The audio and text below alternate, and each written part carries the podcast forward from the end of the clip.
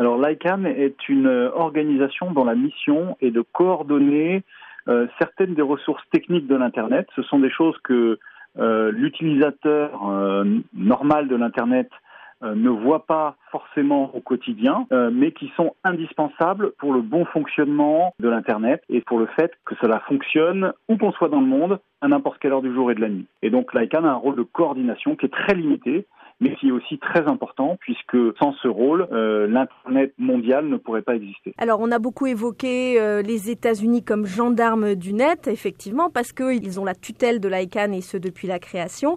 Normalement, le 1er octobre, l'ICANN va devenir indépendante. Quels sont les enjeux de cette transition? L'enjeu principal, c'est euh, un contrat qui date de 1998 et qui donne effectivement aux États-Unis une sorte de tutelle sur euh, la gestion des ressources techniques de l'Internet.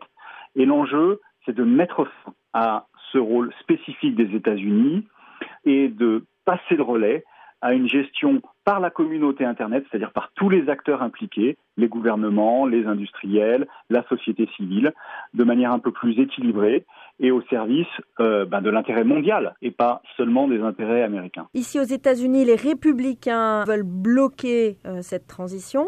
Peuvent-ils bloquer cette transition et de quoi ont-ils peur? Ils ont un argument principal qui est de dire finalement euh, en quoi est-ce l'intérêt de l'Amérique de transférer au monde euh, la responsabilité de l'Internet que nous avons créé. C'est la raison pour laquelle il y a un, débat euh, très important euh, actuellement entre démocrates et républicains, dont nous attendons le dénouement dans les prochains jours.